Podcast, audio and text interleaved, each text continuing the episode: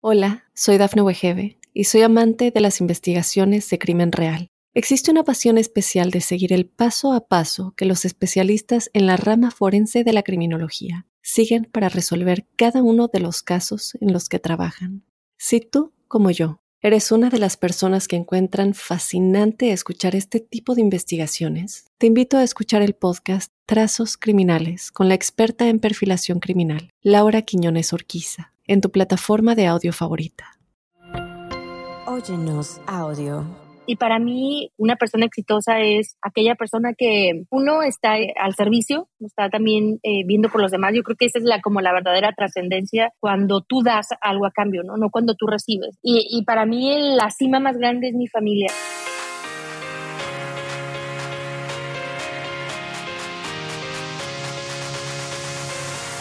Mi gente hermosa, muchísimas gracias por estar una vez más en otro episodio de Sin Broncas con la Bronca. Yo fascinada de la vida y muy agradecida con ustedes y con Tata Dios porque cada vez son más y más y más y más las personas que se unen a Sin Broncas con la Bronca, este podcast que está hecho y pensado para todos ustedes, sin pelos en la lengua y el día de hoy la verdad es que debería de poner eh, alfombra roja porque nuestra invitada es bien chingona. Pero cuando les digo bien chingona, es que es bien chingona. Ella se llama Viridiana Álvarez y obviamente todo el mundo la conoce y si no, les dejo un pedacito, pedacito de lo que es ella. Primero que nada, orgullosamente mexicana, alpinista, speaker, coach, empresaria, activista social, o sea, ha hecho lo que muchísima gente ha querido hacer. Es la primera mujer del continente en subir 14 montañas. Estamos hablando de las montañas más altas del mundo. Tiene tres récord Guinness en subir montañas de forma más rápida de la historia.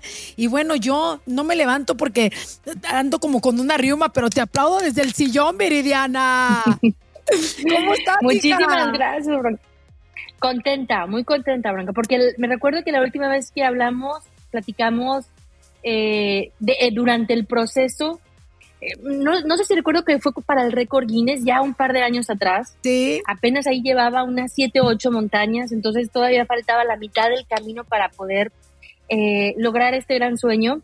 Y hoy, bueno, pues platicarlo, compartirlo, sobre todo viva, ¿no? Porque, híjole, vaya que me tocaron ahí muchas, muchos retos que mm, superar.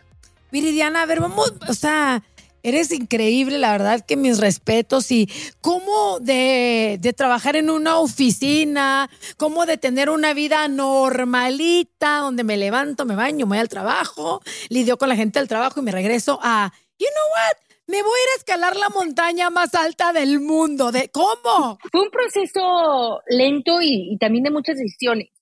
Ah, eh, una de las preguntas que me hacen, ¿en qué momento tomaste la decisión? Y, yo creo que son eh, como muchas etapas.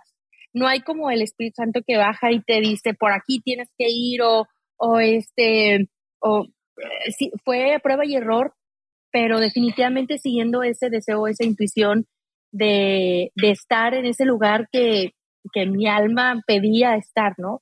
Y en este caso, pues fue un lugar muy frío, eh, muy inhóspito, con muchos retos, pero, pero con muchísima gratificación, que eso es lo que, lo que hace que valga la pena. O sea, hello, claro, pero vamos a empezar por el principio. ¿Cuándo decides? Ya sé que dijiste que no es de, no fue de la noche a la mañana, pero sí, desde que tienes uso de razón, tú querías, ¿te gustaban los deportes extremos o cómo? No, dicho, mi historia también es esta parte o es muy atípica. Yo empiezo a hacer ejercicio bronca a los 28 años, ya de una manera formal con una carrera de 10 kilómetros. Digo, hacía el ejercicio que en la escuela te ponían, y, pero nunca fui una niña atlética. Y, de ahí empiezo una carrera, hasta que me voy al maratón, empiezo en los triatlones, en la bici de montaña. Y ahí es donde conozco un amigo que a través de ver sus fotografías en redes sociales de cómo él se iba a las montañas más altas de México, al pico de Orizaba, al Iztaccíhuatl, a todos estos volcanes preciosos, y, había un deseo en mí de querer ir, eh, de querer estar ahí sin tener un previo conocimiento o un referente en mi entorno que, que lo hiciera. Entonces, así surge Oye, ¿qué le dijiste? ¿Qué le dijiste? Júntame, yo voy contigo, así como cuando uno, un, una amiga va a esquiar o no sé, y tú le dices, ay, júntame, llévame contigo, gacha. Y de repente te le cuelas y lo superas, pero por mucho. O sea. yo ahí, Bronca, es donde digo que, que, hay, que sí hay un llamado, que siempre vamos a tener varios llamados, en muchas ocasiones, como no respondemos, no sabemos el potencial de, ese deseo o, o, de ese ganas de estar en algún lugar o hacer algo específico. En mi caso, el haber tenido ese, esa intención o esas ganas de, de ir a la montaña y estuve varios, varios meses ahí preguntándole y diciéndole a mi amigo que me llevara y, y en una ocasión ellos ya tenían armado su grupo porque eh, eran, eh, este, pues ya se conocían entre ellos y tenían ahí como la, la última regla de no llevar a nuevos este, y no llevar mujeres porque previamente habían tenido un accidente con la novia de ellos en una fractura de la cara. Entonces era como, eh, yo cumplía los dos requisitos, nueva y mujer. Y, y, fue como una oportunidad de, uno de ellos no pudo ir por el tema del trabajo y ese mismo día me invitan y me dicen, hoy nos vamos al, al Pico Orizaba, este, rentaban una camioneta, yo soy de Aguascalientes, de, eh, donde no hay montañas, y rentaban una camioneta para poder llegar a Puebla eh, y subir el Pico de Orizaba. Entonces, cada lugar representaba dinero eh, y el que no había este, podido ir, pues era, los demás no querían pagar más. Entonces, yo creo que le buscaron ahí por mucho eh, quién, quién más pudiera ir y, y, pues la que encontré fue así como, bueno, pues háblale a tu amiga, ¿no? Yo creo que fue así. Háblale a la latosa que siempre quiere ir, ¿no? y, y, así es como surge mi historia en, el, en la montaña, ¿no? Con esa, esa invitación eh, de la cual estoy muy agradecida con mi amigo porque él se hace cargo de mí y me dice, si no puedes, en cualquier momento nos, nos regresamos, nos bajamos, porque no puedes dejar a nadie solo en la montaña. Eh, hay muchos casos que te empiezas a sentir mal y es un mal de montaña, le dicen que puede ser un edema pulmonar o cerebral, que se empieza a meter agua a los pulmones o el cerebro se empieza a inflamar. Y puede haber gente que tenga alucinaciones, que este, de repente se empiece a quitar la ropa eh, o que se aviente o... Entonces no puedes dejar a nadie solo en la montaña. ¿Y, y esto por qué? ¿Por la, ¿Por la altura viridiana? Sí, por la altura. Eh, hay cuerpos y hay campeones olímpicos que han tratado de subir el Everest y no han podido porque no es un tema de acondicionamiento, es un tema es una decisión que el cuerpo decide en adaptarse o no a, esas condiciones de falta de oxígeno y de, y de, de presión.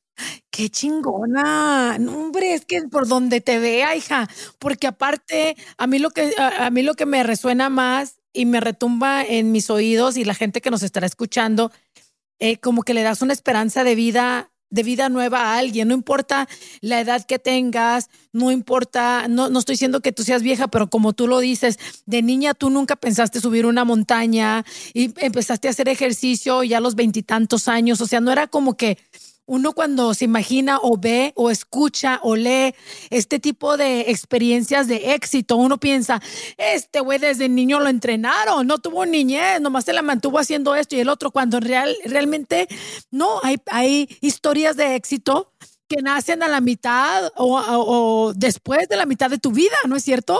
Totalmente de acuerdo, Bronca. Y esa es parte también. Yo ese, esa vez que voy a mi primer montaña tenía 30 años. Entonces mis expectativas eran mínimas. Hija, pareces de veintipico ahorita, o sea, que no, tampoco sin humillar, Viridiana, aquí, por favor. No, este, este pasado mayo cumplí 40, entonces también muy feliz de, de poder decir que, que los sueños se cumplen, a, no importa la edad.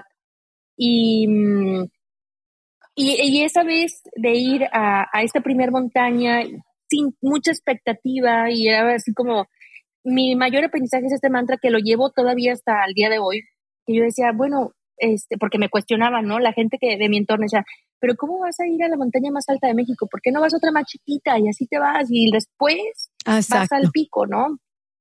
Y yo decía, porque es mi única oportunidad, porque después no me van a volver a invitar. Y, y, y ahí también hay muchos aprendizajes, pero uno era porque no me sentía lista, ¿no? Tenía ese condicionamiento, pero no tenía ni el equipo, todo el equipo era rentado, prestado, y, y ese mantra me ayudó a decir, bueno, pues si no llego a, la cima, no importa hasta dónde llegue, pero al menos lo voy a intentar. Y ese, ese me permitió no enfocarme en el resultado, sino en la experiencia, como en ese camino, Y, y entre más he intentado, más y más he hecho. Entonces yo veo muchas personas que dicen, no, pero es que yo no lo voy a hacer, no, no voy a llegar, o no voy a... No estoy lista. Y ¿No? totalmente, ¿no? Y ese, creo que nunca vamos a estar listos al 100%. Eh, ese sentimiento de no estar listo es parte del crecimiento. Cuando quieres hacer algo más, siempre va a haber esa, esa, mm, esa sensación de, de, pues, no tener las capacidades o, la fuerza. En cualquier, en muchas montañas he dicho, híjole, y si no llego, y si, y si no tengo la fuerza, y si, digo, pues, lo voy a descubrir hasta que vaya. Y, y por ejemplo, ese, esa es tu experiencia de vida y qué padrísimo, pero creo que se refleja en, todos los que estamos escuchando de diferentes maneras. A veces uno no está listo para el matrimonio o para tener hijos o para cuitear o, renunciar a este trabajo que no nos hace feliz y uno siempre está esperando el momento preciso cuando, cuando lo que dices tú es muy cierto, no es muy sabio. O sea, disfrutar el camino, porque qué chiste si vas tan a prisa y no, y no disfrutaste el camino ya cuando menos ya estás en la cima. Ahora sí, literal, y dices, caray, ni sé cómo llegué aquí. O sea, el camino viene con dolor, pero viene con cansancio, pero viene con estrés, pero viene con todo, con todo incluido. Ahí hay muchas cosas que, que, dices dentro de estos aprendizajes que la montaña me ha regalado, porque la montaña es una maestra y, a es tan noble que cualquier persona que se acerque le va a enseñar algo y le va a enseñar lo que necesita aprender. A mí en de los aprendizajes que más me llevo es esta parte de la apreciación. En lugares donde nada más traes tu mochila y todo lo que traes ahí es pues, todo lo que tienes. Entonces, apreciar desde unos calcetines, aunque huelan feo y aunque, pero están secos y te los pones y wow, ¿no? Cómo eh, se puede disfrutar con poco. Y, y, realmente lo que importa.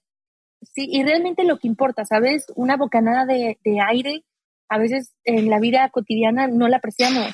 Y estando allá donde te falta es donde más lo valoras y sin agua, sin comida, podemos vivir varios días, pero sin aire, minutos.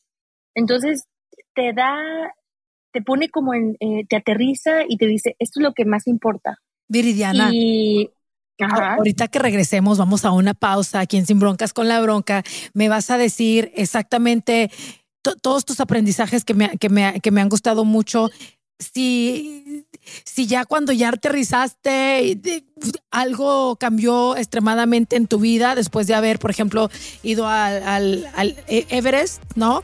Y también quiero preguntarte, o sea, las mujeres tenemos días del mes, nos dan cólicos, nos ponemos lloronas, nos dan ganas de hacer de la chi, de hacer del dos. ¿Cómo le hiciste todo esto? Yo quiero saber después de esta pausa, mi gente, aquí Sin Broncas con la Bronca.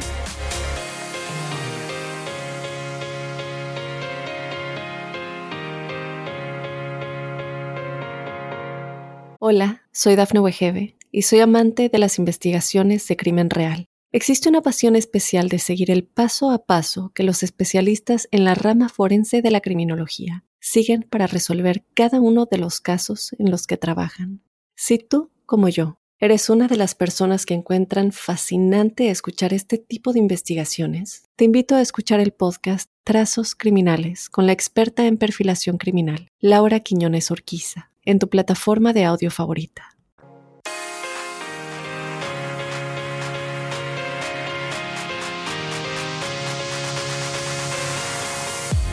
Mi gente hermosa, gracias por continuar con nosotros. Estás en Sin Broncas con la Bronca y el día de hoy estoy con Viridiana. Viridiana es, ahora sí que puedo decir, sobreviviente a las montañas más grandes del mundo. Además, lo has hecho eh, en tiempo récord. O sea, vas todos los días al gimnasio, corres miles de millas. ¿Cómo se prepara alguien que quiere subir la montaña? ¿Cuánto, cuánto es la montaña o cuánto tiene de, ahora sí que de largo o de, de alto, la montaña más grande que has, este, que has escalado? El Everest es la montaña más alta del planeta y tiene 8.848 metros. ¡Cala madre! Y, ¿Cuánto, cuánto, ¿Cuánto duraste en subir esos 8000 metros? 42 días. Son cualquier montaña de 8000 metros es entre un mes a, a, este, a dos meses, ¿no? Depende del clima Y es todo un proceso que se tiene que subir y bajar para que el cuerpo resista la zona de la muerte, que es arriba de los 8000 metros, donde literalmente ya las células empiezan a morir. Entonces lo preparas, subes y bajas, subes y bajas para poder estar en esos lugares donde anteriormente se pensaba que el, que el humano no podía sobrevivir. Ok, ¿Qué, llevas? Ay, tengo tantas, o sea, tienes que venir a mi casa a tomarte una botellita de vino conmigo. ¿Qué llevas en la maleta? Porque aparte llevas algo pesado en tu espalda, hija, no es como que nada más vas solita ahí. ¿Qué es lo que llevas adentro de esa maleta? Eh, todo el equipo técnico, el, traje enorme que se utiliza, el sleeping bag, eh, calcetines, pero todo tiene que ser así como muy preciso, ¿no? Hay ocasiones que hasta las etiquetas de la ropa hay que cortar para poder reducir el, el peso porque no es así como por si se me, por si lo ocupo, este me combina y todo es como muy, muy, preciso. O sea, ya ves. Pero es entre 15 a 20 kilos. 15 a 20 kilos en tu espalda. ¿Comida qué llevas? ¿Comida regular, frijoles, arroz? ¿Qué lleva? Em, comida priorizada, o sea, comida como de astronauta, que nada más le pones agua y, se, este, em, barritas, snacks, frutos secos. Eh, y en campamento base hay un grupo y un staff que que nos da servicio, ¿no? Y ahí hay un cocinero, y, pero ya en, la, en alta montaña eh, se come muy poco porque parte de lo que sucede en la altura es que el cuerpo dice cuáles son las funciones esenciales para sobrevivir. Sí. El corazón, los pulmones, el cerebro. Sí. Y dice, el estómago se queda en segundo plano, entonces la digestión no te hace. Y es también otro tema que hay que sobrellevar, pues por estar en esos lugares donde muy pocas personas han estado, pero bueno, es parte del costo que hay que pagar. Qué, qué fascinante. Ok, subes la montaña más alta del mundo. ¿Cómo sabe? ¿Quién sabe que la subiste? O sea, ¿viene alguien atrás de ti subiendo contigo? Eh, o sea, ¿cómo, ¿cómo levantas la banderita y dices, ya chingué, ya llegué?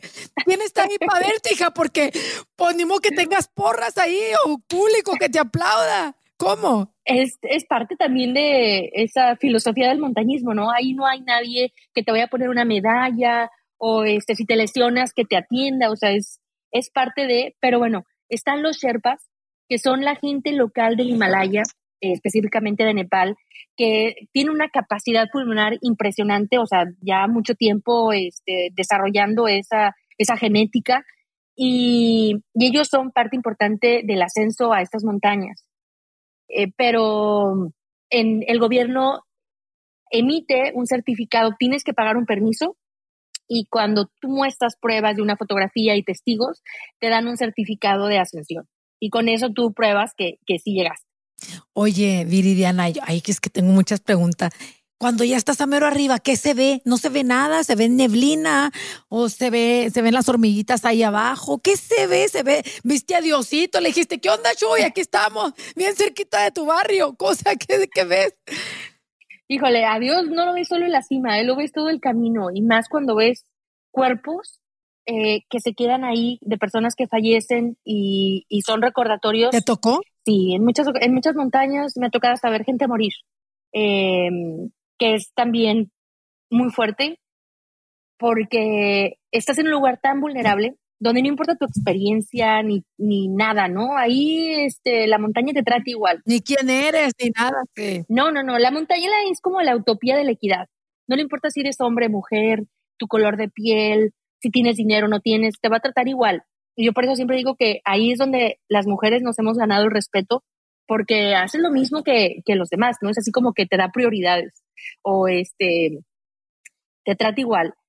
Y, y pues verlos, es decir, ¿por qué él y no yo? ¿no? Este, entonces, claro que yo he tenido ahí una conexión muy grande con Dios, con mi espiritualidad, con la naturaleza, y luego también decimos que la montaña está viva, eh, que hay que pedir permiso. Entonces hay como mucha, mucha parte de, de misticidad y de conexión en estos lugares tan mágicos que son las montañas. Cuando, ¿cómo te bajas, güey? ¿Vuelves a, bajar tú sola o llega el helicóptero y te baja? ¿Cómo? Fíjate que eh, el bajar a veces cuando dicen, oye, la cima, y, digo, la cima es la mitad del camino. La bajada. el de regresar, sí, claro, porque entre el 70-80% de los accidentes suceden bajando, que es cuando el cuerpo ya está más cansado, mentalmente también ya se cumple una parte de la meta. Y, y bajar tiene su complicación. Entonces, para mí siempre es tener muy claro, el éxito de la expedición no es la cima, es subir y bajar con vida. Entonces, para mí llegar a la cima es un, no de festejo, pero sí de agradecimiento. Y ya el festejo viene de regreso en el campamento base, ya diciendo aquí ya, ya, ya, este, ya estoy a salvo. Pero definitivamente la cima es un punto importante de, de este camino. Entonces, por eso el, y aparte son expediciones de meses y las cimas son minutos. Por eso es esta parte de, de, aprender a disfrutar el camino. ¿Cuánto duraste ahí arriba? En mi caso, para Everest, sí duré más de una hora, pero fueron condiciones muy, muy buenas las que hubo, ¿no? Eh, no había mucho viento, no había este, tormenta, o sea, eh, las condiciones eran muy buenas, no estaba haciendo tanto frío y, mm, y pude quedarme más tiempo en la cima pero generalmente, o sea, me, ha tocado en estar encima de tres minutos. Literal, la foto, a veces mi foto y, vámonos para abajo porque las condiciones son muy peligrosas. Entonces, eh, pero bueno, es, es como entender esa parte que, que la cima es la mitad del camino. Para ti, eh, Viridiana, ¿qué es el éxito después de, o sea, de ser alguien tan chingona y de romper récord y de ser una mexicana no común? ¿Qué, cuando llegas a tierra, que ves a tu familia, que abrazas a tu gente querida, te, da como que una reflexión del éxito y, tienes tu propio, eh, ahora sí que terminología de este o no? Sí, para empezar, sentirme una persona ordinaria, pero con acciones extraordinarias. Y porque a veces yo también, en, esos años de, de oficina o de como persona normal, eh, yo veía a esas fotografías y a esas personas que, iban a estas montañas y decía, wow, son personas extraordinarias. Y yo ya estando del otro lado me di cuenta que no, son, somos personas ordinarias simplemente con acciones extraordinarias. Y eso es lo que nos hace diferentes. Y creo que por eso todos nos da, a todos nos da la oportunidad de poder llegar a ser esa persona eh, con acciones extraordinarias. Y el, éxito para mí eh, no es ningún récord, ninguna cuenta bancaria, ningún puesto, sino en la persona en la que te conviertes haciendo lo que te apasiona. Y, y para mí, el, el, una persona exitosa es aquella persona que uno está este, al servicio, está también eh, viendo por los demás. Yo creo que esa es la, como la verdadera trascendencia cuando tú das algo a cambio, ¿no? No cuando tú recibes, no cuando este, tú estás obteniendo, sino también cuando das algo a cambio. Y, y, y para mí la cima más grande es mi familia. Eh, creo que los momentos más gratificantes, eh, claro que estar en, la cima del Everest, o cuando hace un par de semanas subí mi último montaña arriba de 8000 metros para completar las 14 8000 y ser la primera mujer de América, o sea, sí fue un gran, porque fueron ocho años para trabajar por este sueño. Pero el, el logro más grande fue al regresar y el compartirlo con mi familia. Entonces, teniendo en cuenta eso, eh, mi, mi centro es mi familia. Y de ahí es donde tomo estas decisiones, ¿no? Y, y, y me, me, centra un poquito en la tierra y, me hace eh, ver lo que realmente importa en dónde estoy invirtiendo mi tiempo también. Oye, cuando regresemos, porque ya te voy a dejar eh, ir, que estoy muy preguntona, pero es que ha sido un agasajo platicar contigo, Viridiana. Quiero que me digas, yo por metiche, si quieres decirme, si no, no. o sea, se gana dinero este, escalando montañas, ¿de dónde llega? O sea, porque como no, como no tienes un jefe, no veo que tengas una oficina, no haces check-in, check-out. Yo estoy preocupada por eso y después de esta, de esta pausa regresamos aquí en Sin Broncas con la Bronca.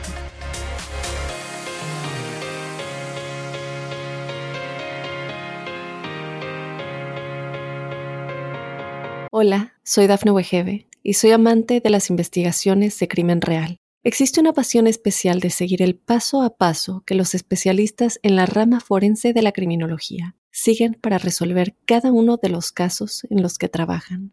Si tú, como yo, eres una de las personas que encuentran fascinante escuchar este tipo de investigaciones, te invito a escuchar el podcast Trazos Criminales con la experta en perfilación criminal, Laura Quiñones Orquiza, en tu plataforma de audio favorita.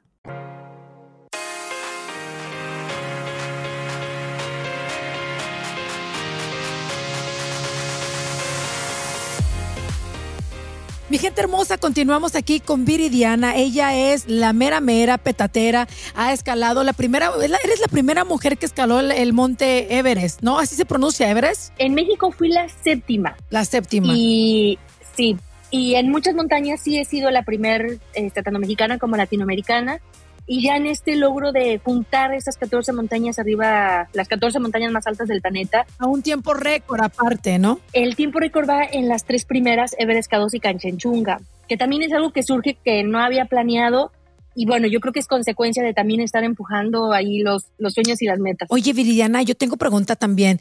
O sea, eres bien machín. O sea, ¿cuántas horas haces de ejercicio, por ejemplo, al, al, al, día? ¿No te duelen las rodillas? ¿No tienes la espalda? ¿No te molesta? ¿Las coyunturas? O sea, ¿eres como de acero? ¿Cómo, cómo es tu vida eh, física? Me imagino que has de estar, pero bien fuerte, ¿no? En todos los sentidos. Yo creo que eh, mi cuerpo se adapta muy bien a la altura. Ok. Eh, pero mi fortaleza creo que está en, también en la, en la mente, en esta parte donde hay un entrenamiento físico y hay un entrenamiento mental.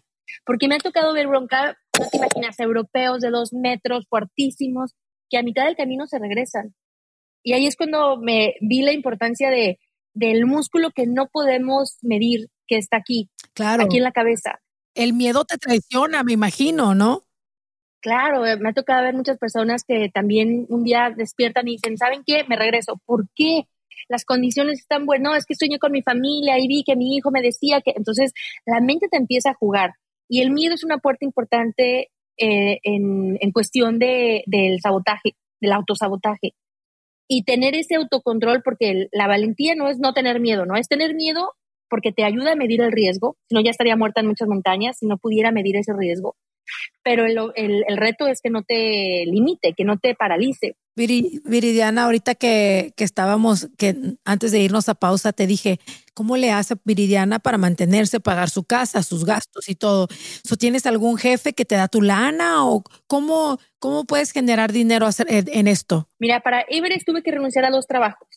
Y cuando quise seguir en el montañismo, porque son expediciones de meses y no te puedes, no puedes decirle al jefe como de ahorita vengo, sí. este, y, y tú, entonces tuve que crear, dije, ok, si quiero seguir en esto y tengo que tener el tiempo para poder estas expediciones, eh, hice una empresa de consultoría para dar conferencias y era como un poquito del financiamiento. Porque al inicio me fue muy difícil buscarlo del tema de los patrocinios, porque es a la par, ¿no? Creas, creas tu experiencia, tus logros, pero a veces no tienes el capital para crear esos logros, entonces era como el huevo la gallina, ¿no? Si los patrocinios o crear esa trayectoria.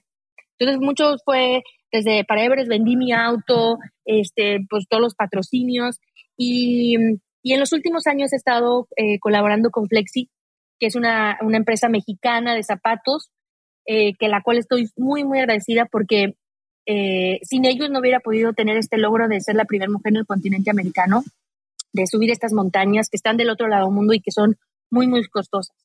Y ahí es cuando me entra como esta, pues esta reflexión de cuántas eh, mujeres o personas hay con talento allá afuera que solamente ocupan una empresa que crea en ellos para poder este, ir y, traer medallas este, o, o, primeros lugares. Viridiana, la pregunta, la pregunta que es de de a fuerza, de cajón, ¿el gobierno de los Estados Unidos mexicanos apoya a personas como tú? En mi caso no ha sido así el, el montañismo como tal no es un deporte federado, entonces dentro de la comisión del deporte, pues no está eh, bajo ese paraguas, pero aún así hay un rubro de cuando no son, cuando son este tipo de actividades y en, uh, cuando yo me acerqué no hubo respuesta y también me fui más como del lado de las empresas. Eh, pero sí creo, me gustaría en algún momento, ya terminando este, estos proyectos, de ver de qué manera se puede formalizar para poder generar este, el apoyo que se ocupa, porque es, ahí estamos como muy desamparados, podría decir. Yo, yo pienso que sí.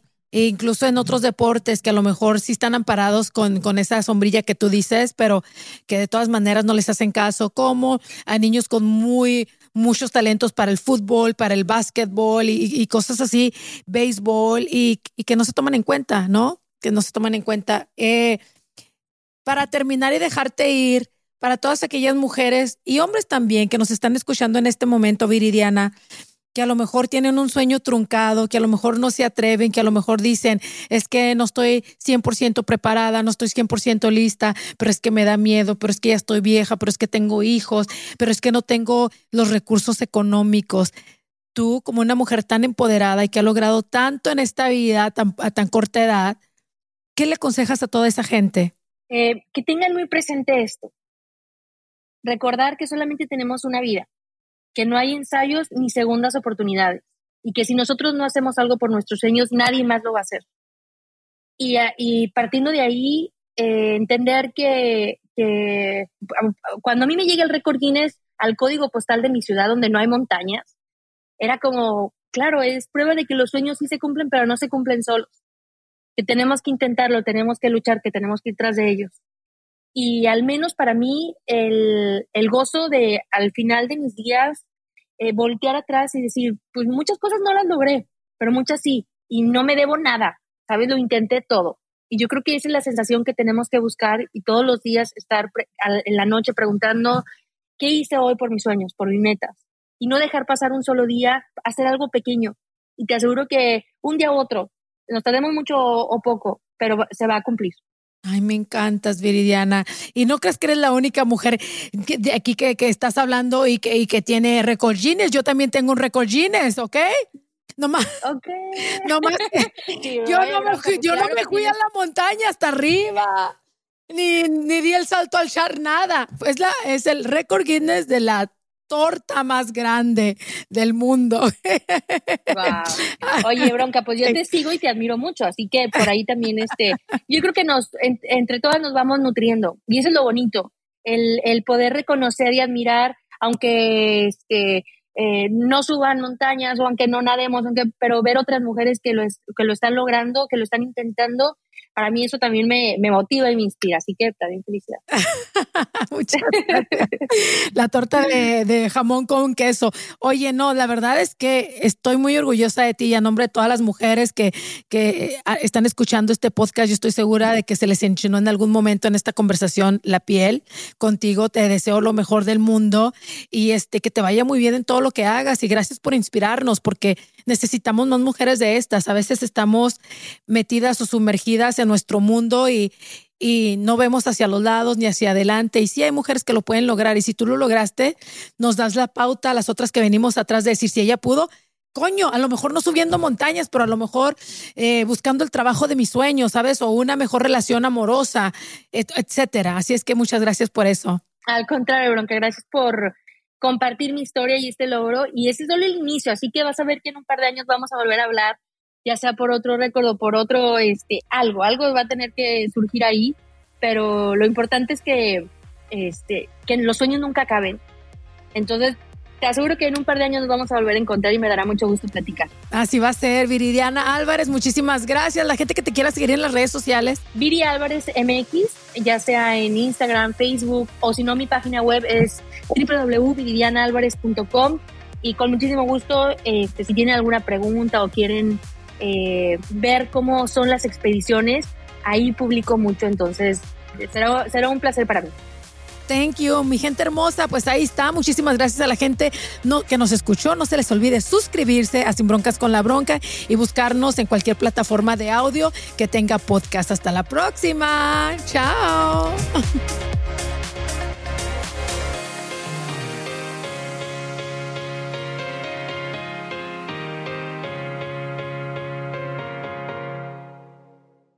Hola, soy Dafne Wegebe y soy amante de las investigaciones de crimen real. Existe una pasión especial de seguir el paso a paso que los especialistas en la rama forense de la criminología siguen para resolver cada uno de los casos en los que trabajan. Si tú, como yo, eres una de las personas que encuentran fascinante escuchar este tipo de investigaciones, te invito a escuchar el podcast Trazos Criminales con la experta en perfilación criminal, Laura Quiñones Orquiza en tu plataforma de audio favorita.